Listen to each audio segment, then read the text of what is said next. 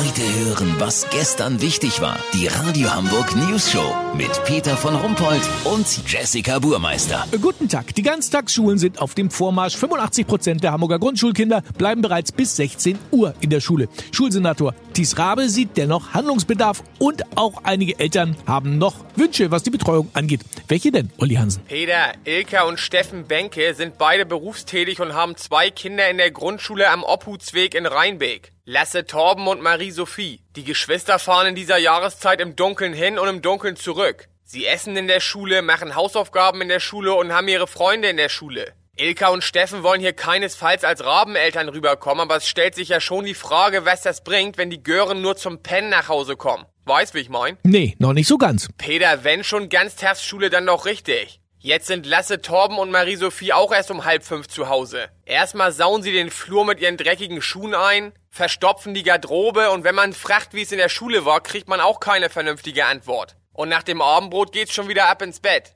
Bitte?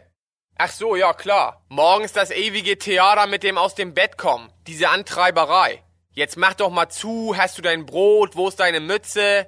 Hast du schon wieder in der Schule gelassen? Wenn die Kinder gleich da blieben, müsste man die Weihnachtsgeschenke auch nicht sofort verstecken. Klimaschutztechnisch wäre es auch besser, weil man die Kinderzimmer nur am Wochenende heizen muss. Denn am Wochenende sollen sie natürlich nach Hause, ist ja klar. Was denn? Samstag passt nicht so gut? Wegen Tennis?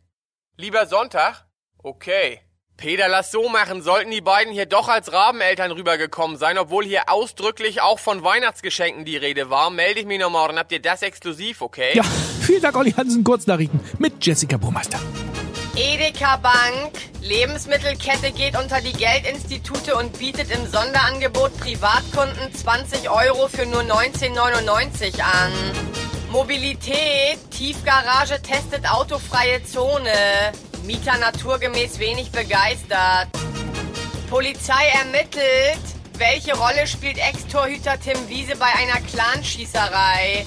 Ja, wie immer die Rolle des prolligen Vollpfostens. Was denn sonst? Das Wetter. Das Wetter wurde Ihnen präsentiert von Jetzt neu, Schleckimarkt Bank. Girokonto eröffnen und in Tiefkühlspinatfonds investieren. Schleckimarkt. Das war's von uns. Wir hören uns morgen wieder. Bleiben Sie doof. Wir sind's schon.